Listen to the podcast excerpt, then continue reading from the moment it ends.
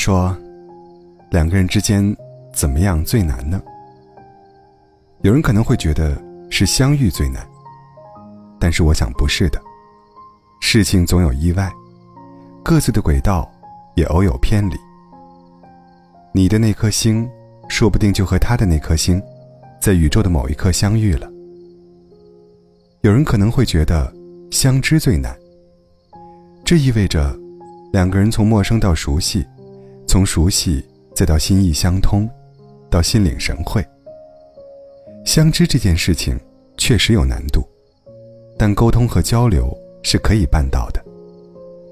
只要我们用真心去对待。其实，在我看来，两个人之间最难的是相守。是终于踏破铁鞋，觅得良人后，两个人真正面对生活，面对对方更多面的存在，是不是还能保持一如既往的喜欢彼此？是不是还能一如既往的关心和爱护对方？铺垫这么多，其实是因为最近我一个朋友的经历，让我想要抽丝剥茧，找到部分我们相守相处之间。可能存在的问题。朋友 A，男，普通白领，做着偏商务的工作。就我所知，他每天的工作就像打仗一样，跳在这个那个客户群里，回复回复回复，打字打字打字。只要他一小会儿不回复，他的微信估计就会信息爆炸。还免不了有一些与客户的饭局，聊一些有的没的、不咸不淡的话。这就是他生活的大部分。他的女友是个前台，漂亮，身材好，他们在一起也一年多时间了。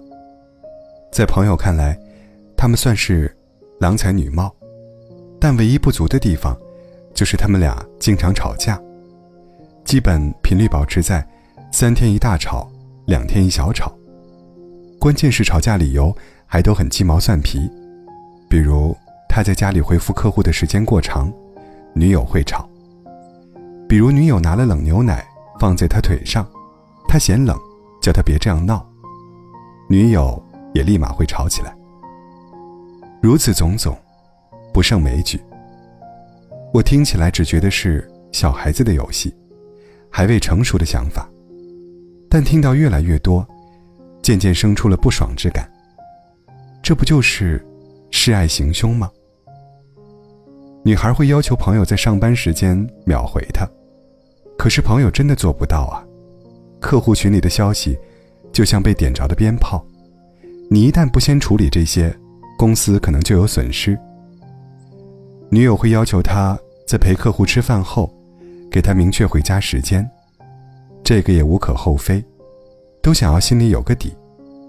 可是很多时候，确实时间会晚一点。回到家的朋友，迎面而来的，不是女孩的担心，而是女孩背对着他，叫他自己拿着铺盖卷去睡沙发。我以这样的例子，说回两个人之间相守相处。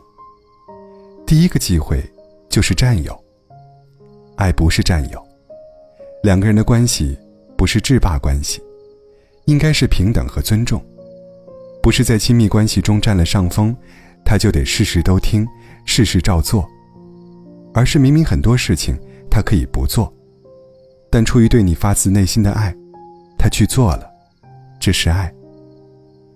爱，还是一方担心你的担心，告诉你他所有的进度，而不是一方时时刻刻要保持联系。只因所谓的没有安全感，就要挟对方一定要告诉自己动态。这就是示爱行凶的表现之一。那怎么解决安全感缺失呢？我想到的一个办法是，让自己丰盈起来，让自己的世界开阔起来。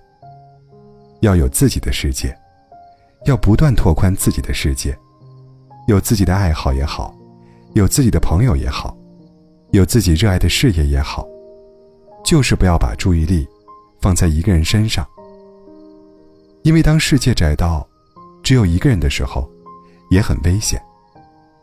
这样，万一我们不幸失去所爱，至少我们可以去跑步，挥发汗水，可以跑去别的城市，扔掉这些过往，而不是在围着那个离开的人留下的痕迹，悲戚戚，无所适从。好的爱情，是发现自己可以做一个更好、更可爱、更温柔的人。反之，如果发现自己不是这样的感受，那也无所谓放不放弃他了。但别为了试图挽救，示爱行凶。